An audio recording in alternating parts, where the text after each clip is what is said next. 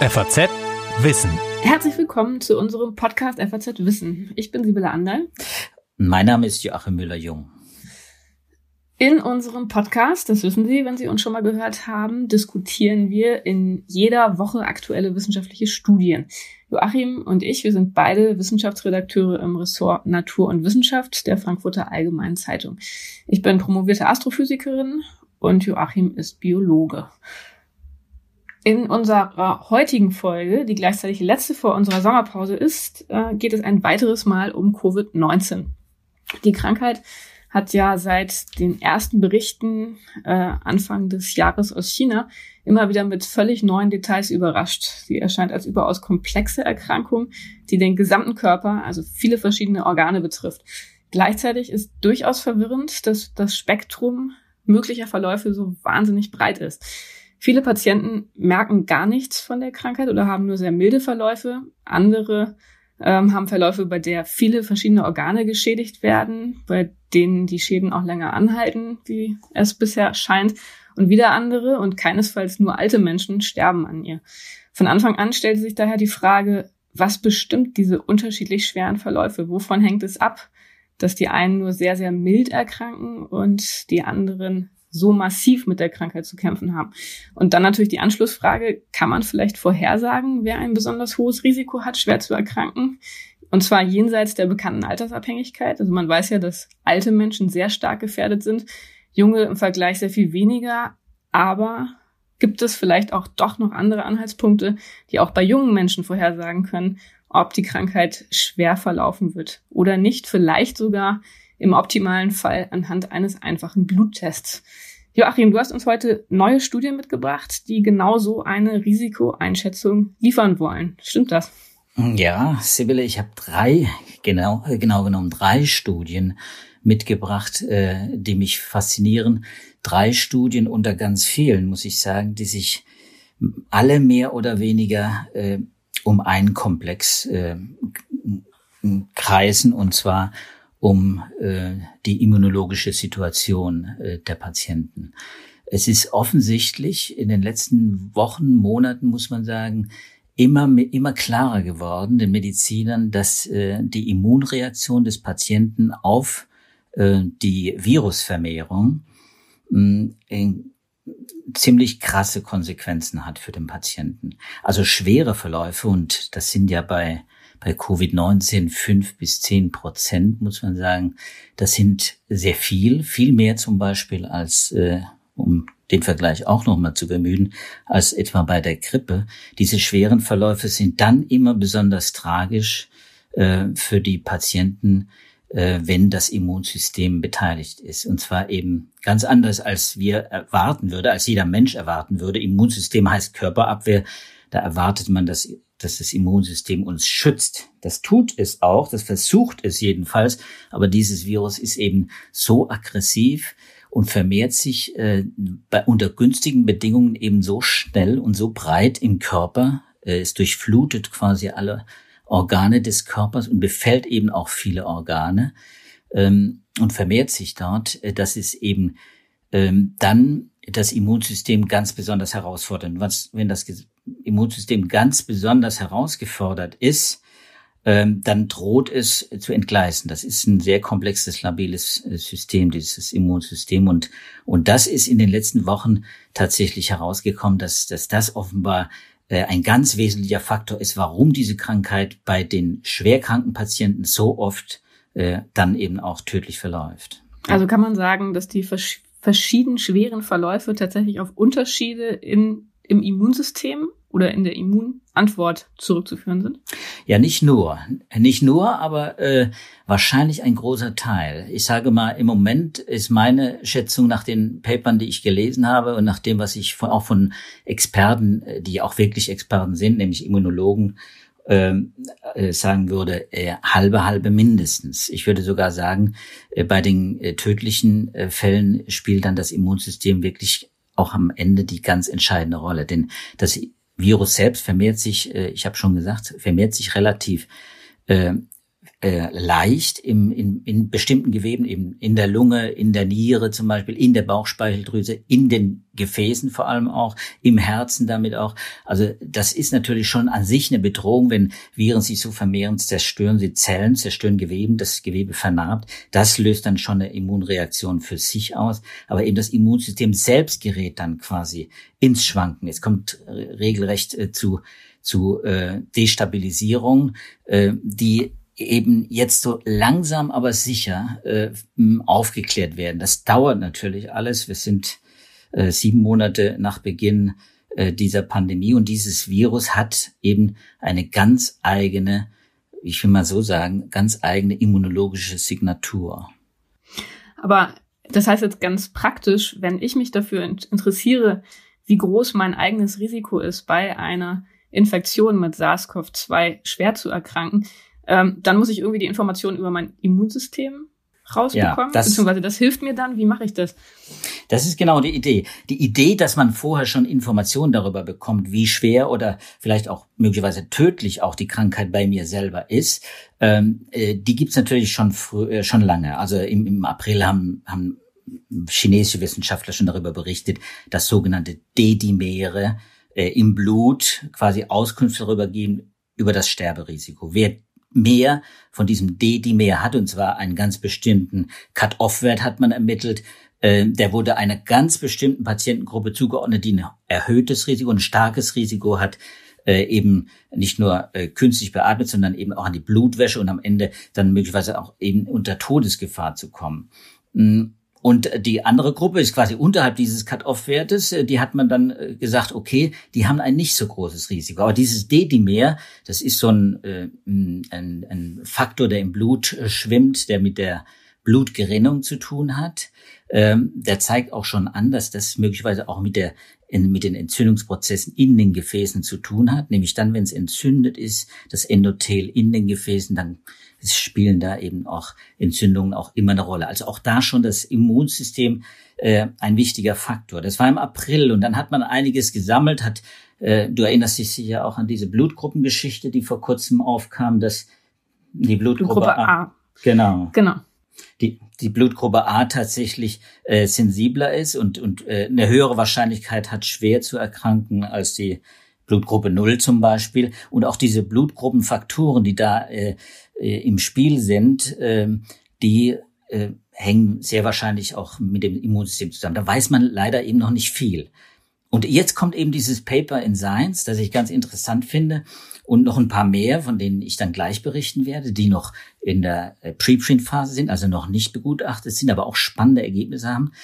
Ähm, dieses äh, Paper aus Science, äh, das stammt von französischen Wissenschaftlern, die sich 50 Patienten angeguckt haben, äh, und zwar unterschiedlich, äh, mit einem unterschiedlichen Schweregrad, äh, bei der Einlieferung.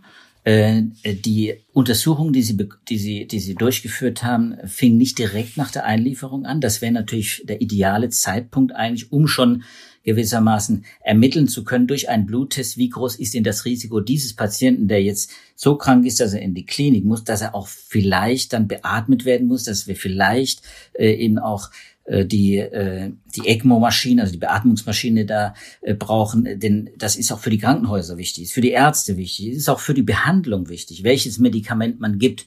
Und äh, es ist auch so, dass äh, diese je früher man es weiß, auch günstig ist für die Behandlung mit Medikamenten. Denn die Medikamente, die man heute hat, antivirale Medikamente äh, zum äh, äh die, die wird man versuchen, äh, auch möglichst früh zu geben. Das gilt übrigens dann auch für die anderen Medikamente, von denen ich vielleicht dann auch noch was äh, noch sprechen werde, eben diese immunmodulierenden Medikamente, die man zunehmend auch äh, einsetzt, die auch getestet werden in klinischen Studien bereits. Ähm, und die, je früher man einsetzt, umso besser für den Patienten. Deswegen ist auch, je früher man ermittelt, wie groß ist das Risiko, umso besser. Und da braucht man eben diese ganz persönliche individuelle Signatur. Und da kommt diese äh, Untersuchung ins Spiel. Diese Wissenschaftler äh, aus äh, von der Universität de Paris, vom INSERM-Institut, die haben ähm, sich äh, auf diese immunologischen Faktoren quasi äh, mal gestürzt und haben mal geguckt, was ist denn das Besondere dieser Patienten, die nun schwer erkrankt sind. beziehungsweise was verändert sich bei Patienten und das die Studie war gar nicht so dafür angelegt, aber sie äh, hat dann quasi auch das noch mitgezeigt, weil nämlich die Patienten, die ja oft wochenlang dann in der Klinik liegen, dann auch äh, wirklich auch mehrfach untersucht werden, hat sich dann gezeigt, dass im Laufe äh, dieser Verschlechterung dann eben bestimmte Werte sich äh, verschlechtern äh, oder verändern und, und äh, dann auch möglicherweise Veränderungen im, im Immunsystem äh, und äh, in den äh, Überlebensaussichten des Patienten bedeuten. Aber das ist dann wahrscheinlich nochmal eine andere Überlegung gewesen, oder? Die Veränderung der Werte? Oder konnten die dann auf dieser Grundlage dann auch von vornherein sagen, was die Werte, die bei der Einlieferung gemessen oder bestimmt wurden, was die über den weiteren Verlauf aussagen können. Ja, das war, das ist nämlich genau der Punkt. Das ist mir ein Zufallsergebnis gewesen. Die wollten eigentlich nur die unterschiedlichen Gruppen vergleichen. Die wollten gar nicht diese longitudinale, also diese über die über den gesamten Zeitraum äh, des klinischen Aufenthalts äh, gemessenen Werte vergleichen. Das haben sie äh, dann gemacht und äh, sie haben dann auch ihre ihre Schlüsse daraus gezogen. Aber das ist äh, von den aus von den Werten her von den von der Aussagekraft nicht so stark. Aber es zeigt sich im Grunde genommen dasselbe wie beim Vergleich zwischen den Patienten. Das ein wesentlicher Faktor sind die Interferone. Und die Interferone äh, im Blut, äh, die sind äh, das sind entzündungsmodulierende äh, Botenstoffe. Die werden von, äh, von Leukozyten äh, abgegeben. Und diese Interferone werden gebildet, wenn eine Entzündung, wenn eine Entzündung äh, quasi am Laufen ist. Und das passiert da bei der, äh, bei der äh, Covid-19-Erkrankung sehr schnell, weil eben sehr viele äh, Viren dann im Körper sind und im Blut. Man hat also relativ erhöhte äh, INF, also Interferonwerte. Und manche Patienten haben allerdings äh, auch niedrige Interferonwerte. Und diese niedrigen Interferonwerte, die spielen offenbar eine Rolle. Wer, die sind also Interferone, sind entzündungshemmend, wenn, wenn du so willst, in dem Fall. Interferon Typ 1 vor allem. Und bestimmte andere Zytokine, Bodenstoffe im Immunsystem. Ich weiß, es klingt furchtbar komplex, aber das muss man dazu sagen. Es gibt Gegenspieler quasi, die die Entzündung fördern. Und in diesem Gegenspiel äh, zwischen, zwischen Entzündungsfördern und Entzündungshemmen, das, das, das spielen diese Interferone rein. Und, und diese Interferone, die sind deswegen interessant, weil sie dann äh, tatsächlich dafür sorgen, dass die, ähm, dass die Schäden, die durch Immunzellen selbst hergestellt werden, nämlich Immunzellen wie Makrophagen, vor allem Mastzellen, Neutrophile, äh, Blutkörperchen, äh, äh, also Leukozyten im Blut, die das virusinfizierte Gewebe angreifen, dass die mehr oder weniger gedämpft werden. Die werden gezähmt, wenn man so will. Ne? Das, also diese Interferone brauchen wir, um sicherzustellen, dass die, dass die Immunantwort nicht zu heftig ausfällt. Mhm. Wenn sie, und das wenn, heißt, ja. man kann die, also die das Level der Interferone im Blut der eingelieferten Patienten als einen Marker benutzen, um bestimmte Vorhersagen zu machen, weil das letztendlich dafür ausschlaggebend ist, wie das Immunsystem reagiert. Vereinfacht gesagt, oder ist das zu sehr vereinfacht? Genau, das ist das ist die Idee äh, äh, dieses äh, Papers und äh, dieser Gruppe, dass man relativ früh sagen kann, aufgrund des Interferonstatus des Patienten, wie sind äh, die Aussichten auch und wie schlagen möglicherweise auch bestimmte Medikamente an. Interferon, muss man dazu sagen, ist natürlich auch ständig im Blut, das ist ein körpereigenes, äh, ein körpereigener Botenstoff, wie gesagt. Ähm, der ist hm, deswegen auch interessant, weil er äh, natürlich dann erhöht ist, wenn man mit einer Entzündung im Körper quasi schon ins Krankenhaus eingeliefert wird. Deswegen dürften wahrscheinlich, auch das lässt sich jetzt aus dieser Studie nicht ableiten, aber das ist sehr plausibel, dass natürlich Entzündungen, die im Körper schon ablaufen, und dazu gehört zum Beispiel auch Diabetes, das sind, äh, wo der Pankreas, die Bauchspeicheldrüse quasi entzündet ist, auch, auch bestimmte äh, Herz-Kreislauf-Krankheiten, Gefäßleiden, wo die Entzündungen quasi, den Entzündungen zugrunde liegen, da sind Interfer da spielen dann bestimmte Zytokine eine Rolle. Und da äh, versucht das Immunsystem natürlich auch zu dämpfen. Das sind äh, Interferone auch dann äh, im Blut. Äh, nur eben sind diese äh, gewissermaßen im Verhältnis zu den entzündungsfördernden äh, Immunbodenstoffen eben reduziert. Und aus diesem Verhältnis lässt sich dann eben auch so ein ableiten, äh, eben das Risiko auch. Und es gibt auch genetische Faktoren übrigens. Natürlich wie bei der AB0 äh, ist das hier auch so, dass es natürlich äh, auch Patienten gibt, die von vornherein einfach weniger Interferon produzieren. Und auch das lässt sich dann ermitteln über eben so einen Bluttest.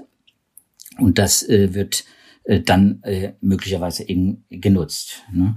Und äh, da, da ist allerdings, wie gesagt, nur ein Faktor und äh, es ist ein interessantes Paper, finde ich, weil es äh, sehr stringent verschiedene Aspekte, biologische und medizinische Aspekte des Krankheitsverlaufs abbildet oder untersucht und, und die Immunologie aufzuklären versucht, aber natürlich nicht in der ganzen Breite. Äh, das ist klar, aus den, aus den Papern der letzten Wochen muss man sagen, ist das, äh, also meine wesentliche Lehre, es ist, es ist wirklich äh, furchtbar komplex und man muss sehr, wie soll man sagen, immunologisch sich reinknien in die Sachen, damit man es auch versteht. Aber im Prinzip, das Prinzip dieser, dieser Bluttest, dieses Bluttestkonzeptes scheint mir relativ plausibel. Und das zeigt ist sich das dann tatsächlich auch geplant, daraus einen Bluttest zu machen? Steht dazu auch was im Paper? Ja, da steht natürlich selten was drin. Ich habe ein, eine Pressemitteilung von der University of Virginia gefunden, die ganz ähnlich vorgehen. Die haben auch ein Preprint-Paper, das habe ich äh, gar nicht hier dabei im, im Programm, äh, weil es ein bisschen widersprüchlich ist. Da geht es um Interleukine als, als äh, äh, entzündungsfördernde ähm, Zytokine, Bodenstoffe. Ähm, die sprechen davon, dass sie eigentlich gerne so einen Bluttest entwickeln würden. Und zwar einen Bluttest, den, den man eben möglichst mindestens äh, bei der Einweisung in die Klinik äh, oder vielleicht eben auch schon früher äh, quasi einsetzen kann, um bestimmte mh, mm, äh, Empfindlichkeiten, Susceptibilitäten äh, des Patienten ähm, so eine Art äh, äh, ja Vorerkrankung schon schon ermitteln zu können, so eine Vordisposition, so eine Disposition muss man eigentlich sagen für für für eben einen schweren Verlauf. Ne? Und da kommt jetzt äh, dieses zweite Paper, das ich eigentlich noch spannender finde und ich hoffe, dass es deswegen auch hoch publiziert wird, aber nicht nur, weil es eine deutsche Arbeit ist, weil es wirklich äh, sehr umfassend ist. Ähm, und das will ich nicht zu kurz kommen lassen. Äh, die Zeit räumt ja auch äh, davon. Aber diese Arbeit von Anna Aschenbrenner und ihren Kollegen vom German COVID-19 Omics äh, äh, Project oder Initiative, wie das heißt. Also es gibt eine eigene deutsche Initiative, äh, die äh, in dem Bereich, äh, die haben ein Preprint in medArchive äh, veröffentlicht, das sich äh, auch auf einen Aspekt äh, bezieht, äh, was die Immunreaktion auf eine Covid-19-Infektion betrifft, nämlich die Neutrophile aber die dann daraus viel mehr machen, finde ich. Ne? Die haben, die haben also in diesem, im Blut von Patienten nach, nach Signaturen äh, äh, gefunden, die man durch RNA-Analysen ermitteln kann. Also jede, jedes Blutkörperchen, jedes, jeder, jede Immunzelle hat ja ihre eigene Zusammensetzung, ihre eigene Funktion auch und deswegen auch äh, ganz bestimmte Signaturen, nämlich genetische Signaturen. Die sind ganz bestimmte äh, Gene exprimiert. Und, äh, und diese Signaturen, die kann man ermitteln durch RNA-Analyse. Man fischt gewissermaßen die Boden RNA heraus und weiß dann, was da besonders, was sich da gerade abspielt im Blut, ne? genetisch, was da gerade produziert wird. Und äh, es wird produziert nach so einer schweren äh, SARS-CoV-2-Infektion vor allem offenbar relativ bald danach, äh, wenn es Symptome gibt, ähm, werden Neutrophile produziert. Ich habe das gerade eben schon mal erwähnt. Die Neutrophile gehören zum angeborenen Immunsystem wie die Makrophagen und, und Mastzellen. Die attackieren virusbefallene Zellen des Körpers und, und zerstören auch die Zellen. Und deswegen richten sie eben auch für sich auch schon Schaden an. Ne? Neutrophile sind also stark erhöht und die haben das auch gefunden. Äh, die haben einen Faktor CD äh, 170, äh, 177 gefunden, der äh, ganz deutlich erhöht ist. Äh, aber nicht nur das, äh, sondern eben auch dann im Verlaufe einer, einer Erkrankung, und das haben sie bei fast 40 Patienten dann zeigen können im Vergleich äh, mit mit Kontrollpatienten und äh, auch im Vergleich mit, mit den Daten, die man aus, von anderen Krankheiten hat, auch Viruserkrankungen. Es ist, es gibt eine ganz äh, spezielle Signatur dieses, dieser Krankheit, Covid-19. Aber das heißt, die grundsätzliche Motivation, das war eine ähnliche wie in der Science-Studie, dass Sie auch schon am Anfang der Erkrankung geguckt haben, ob Sie spezielle Signaturen im Blut finden können auf der Grundlage dieser RNA-Analyse, um eine Aussage über den weiteren Verlauf machen zu können? Oder war das Exakt. ein Test, der später abgelaufen ist exakt. nach Auftreten der ersten exakt. Symptome. Es, es wurde es, exakt es wurde im Prinzip ist die gleiche Idee möglichst früh natürlich Informationen darüber zu kriegen wie ist der Status der Immunstatus des Patienten und wie äh, was kann man daraus für Schlüsse ziehen da macht man Tests relativ früh und man macht es dann natürlich später im Verlauf dann nochmal. Äh, und äh, in dem Fall war es relativ früh, äh, wurden die Tests gemacht und man hat relativ früh auch schon viele Gene fehlreguliert gesehen. Also man hat äh, erlebt, dass in diesen RNAs, die man die dann im Blut schwimmen, dann also zweieinhalb, fast zweieinhalbtausend Gene gewissermaßen hochreguliert sind und, und fast tausend sind runterreguliert. Schon das zeigt, äh, also gewissermaßen zu einem im Vergleich zum gesunden, schon das zeigt, da passiert relativ viel im Blut, wenn ein Virus äh, den Körper befällt. Und äh, und das haben sie dann weiter äh, versucht zu analysieren, äh, und zwar jedes quasi, jedes einzelne dieser Gene und haben viele Gene gefunden, die da interessant sind, die hochreguliert und runterreguliert sind. Und sie kommen eben zu dem, äh, zu dem äh, spannenden Befund, äh, dass man im Prinzip aufgrund dieser Muster, die sich daraus ergeben, äh, der Genexpressionsmuster, also diese Gene, die aktiviert sind oder nicht mehr aktiviert sind, aus diesem Muster kann man äh, bestimmte Patientengruppen bilden. Und fünf unterschiedliche Patientengruppen, G1 bis G5 haben sie die genannt.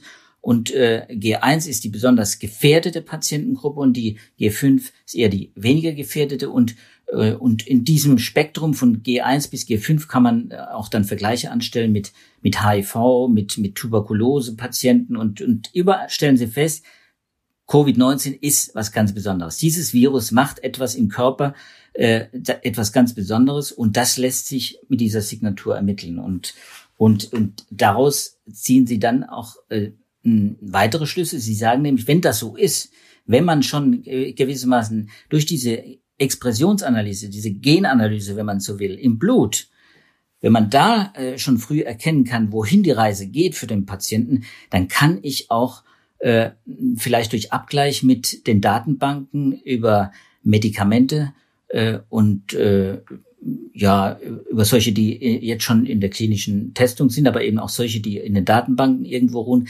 vielleicht auch Schlüsse ziehen, was am besten funktioniert bei diesem Patienten. Wenn man so will, eine personalisierte äh, Immuntherapie.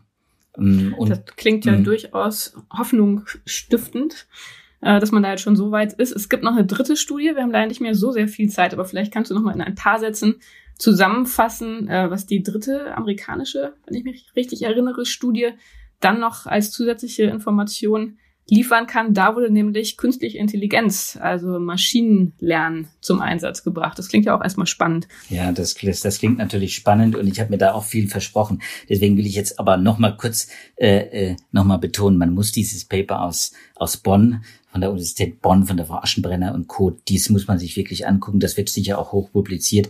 Da würde ich sagen, an, unbedingt in die Shownotes reingucken und da nochmal nachsehen, wenn es interessiert. Äh, die haben unglaublich viel herausgefunden, auch zum Beispiel, warum weibliche Hormone, Östrogen, wahrscheinlich auch funktionieren, um um schwere Verläufe bei Männern äh, zu dämpfen. Also das können wir jetzt gar nicht alles besprechen. Das ist hochinteressant. Da steckt natürlich auch äh, noch viel Arbeit drin, um das alles zu bestätigen. Das ist, wie gesagt, jetzt erstmal ein vorläufiger Befund, der auch in dem Fall noch gar nicht begutachtet ist. Das gleiche gilt für das Paper von, von, äh, von den Leuten vom MIT in, in Boston, äh, die das, die so eine Art Risikoscore auch ermitteln wollen, ähnlich wie das äh, die anderen beiden Gruppen versuchen. Allerdings ähm, auf Biomarkerebene, auf bestimmten Substanzen, die im Blut schwimmen und weniger durch solche Genanalysen, Transkriptomanalysen und sowas.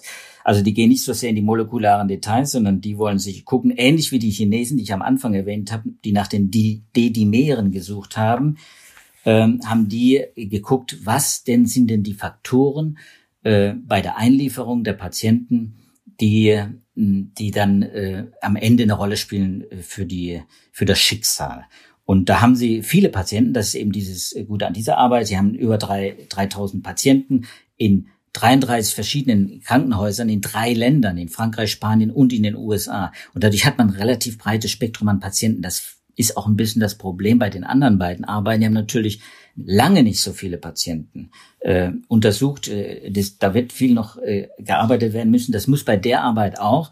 Aber da liegt es eher daran, dass die zum Beispiel die spanischen und die, ähm, äh, die, die äh, italienischen Daten äh, gesammelt haben, als äh, dort die, äh, die SARS-Pandemie besonders stark, besonders gravierend war und, die, und viele Patienten gar nicht äh, behandelt werden konnten. Äh, da musste die Triage angewendet werden, die wurden abgelehnt. Viele sind auch gar nicht in die Kliniken gekommen, sie waren völlig überlaufen. Deswegen ist diese Studie von der Aussagekraft her, finde ich auch, obwohl die Patientenzahl groß ist, nicht so, äh, nicht so überwältigend, aber äh, sie haben einige Faktoren gefunden im Blut, die sich eben auch für solche Bluttests möglicherweise äh, verwenden lassen, wie diese D-Dimere, die die Chinesen gefunden und die dann auch immer wieder bestätigt wurden. Die findet man bei den Covid-Patienten äh, deutlich erhöht und so findet man äh, bei diesen spanischen, italienischen und äh, bei den äh, amerikanischen Patienten, die schwer erkrankt sind, eben deutlich erhöht das C-reaktive Protein zum Beispiel oder Kreatinin. Das sind äh, Biomarker, die, die, die anzeigen, dass die Niere schon schwer gelitten hat. Also Wenn du jetzt eine Prognose abgeben müsstest, wie lange es noch dauert, bis es so einen Bluttest gibt, was würdest du sagen? Naja, im, ich würde sagen, im Labor wird das sicher äh, ja schon entwickelt und wird auch weiterentwickelt. Das wird auch sicher keine, äh, wie soll man sagen, äh, Do-it-yourself-Bluttest geben, ganz sicher nicht. Wo, wozu soll man das auch machen? Ich glaube nicht, dass das ähm, erstmal sinnvoll ist in dem, in dem Stadium. Aber da wir ja es mit einer Krankheit zu tun haben, die ja uns wahrscheinlich eben noch äh, viele äh, Monate, äh, wenn nicht länger, je nachdem wie das mit dem Impfstoff ausgeht, dann auch äh, im Griff haben wird. Das glaube ich, äh, lohnt es sich in den Laboren sowas zu entwickeln, in den Kliniken äh, zumindest äh, zu etablieren. Und es wird dann möglicherweise eben auch die die nicht nur die die Stratifikation der, der Patienten, also die die Einteilung nach den äh, nach den Risiken, die der einzelne Patient hat, erleichtert, sondern es wird eben auch es lässt sich leichter äh, medikamentös äh, der Patient einstellen. Also und das bedeutet für die Ärzte wird es einfacher aufgrund solcher Bluttests bestimmte Medikamente, zum Beispiel Tocilizumab, ein, ein eine Substanz, die schon die schon lange äh, im Gespräch, die auch klinisch getestet wird, ein Immunmodulator, der genau da eingreift in das Immunsystem. Äh, das wird sicher eine Rolle spielen. Äh, ob die angewendet werden können, ob die Sinn machen bei den Patienten oder nicht, das hängt wirklich dann von solchen ähm, Voruntersuchungen, von solchen Bluttests ab. Und bei denen, bei denen es Sinn macht, wendet man dann die, das Medikament an, was übrigens auch nicht sehr billig ist. Wir haben es schon mal erwähnt in diesem Podcast. Äh, und bei den anderen wird man es nicht anwenden, da wird man andere Medikamente versuchen. Und, und dann ist, ist noch ein wichtiger Faktor eben, dass wenn man diese Tests früh genug anwenden kann, die sind ja gewissermaßen nicht invasiv, das sind ja Bluttests einfache und relativ viel Information äh, über den Patienten, über seine Immunlage und auch schon über die äh, äh, über den Verlauf der bisherigen Infektion bekommt dann äh, wird das Ergebnis einfach besser sein. Da wird man schnell lernen und dann wird auch die Todesrate, die Sterberate, die ja auch immer wieder ein Thema für uns war und noch weiter sein wird, die Sterberate wird dann natürlich auch sinken. Das heißt, es werden immer weniger Menschen sterben. Im Moment muss man sagen, ist die ist äh, weltweit, weil auch die Pandemie ja immer noch, wir sind jetzt bei 13,5 Millionen Infizierten und äh, bei fast 10 Millionen Aktiven, glaube ich. Ähm, jedenfalls bei bei, ähm, bei 560.000 Toten. Ähm, da wird es noch, noch viele Tote geben, aber äh, es ist die Hoffnung, dass dann irgendwann diese, diese Zahl der neuen Todesfälle, äh, die im Moment stagniert, äh, dann auch runtergehen wird. Ja, das ist in der Tat das, was ja ein Stück weit optimistisch stimmt. Wenn man den Verlauf der Forschung, die Ergebnisse der letzten Monate mitverfolgt, so wie wir das hier in dem Podcast gemacht haben, dass man durchaus sieht, da passiert wahnsinnig viel. Es werden Fortschritte gemacht in der Diagnostik, in der Behandlung. Und ähm, insofern hat sich die Perspektive im Vergleich zum Anfang der Pandemie in der Hinsicht zumindest schon ein kleines bisschen aufgehellt. Ich denke, das kann man so sagen. Wir werden weiter dranbleiben, wie diese Entwicklungen weitergehen. Für heute ist unsere Zeit schon vorbei. Vielen Dank, lieber Joachim, das war wieder sehr interessant. Ähm, das war unser Podcast FAZ Wissen. Wir verabschieden uns für diese Woche. Ähm, wir würden uns sehr freuen, wenn Sie uns beim nächsten Mal wieder als Zuhörer beehren, auch wenn das ein paar Wochen dauern wird, denn wir haben jetzt erstmal eine Sommerpause. Wenn Sie aber nicht verpassen wollen, wenn wir nach der Pause wieder da sind, dann können Sie uns gerne abonnieren bei Spotify, Apple Podcast oder anderen Podcatchern. Bis dahin bleiben Sie gesund. Tschüss. Tschüss zusammen. Bleiben Sie gesund.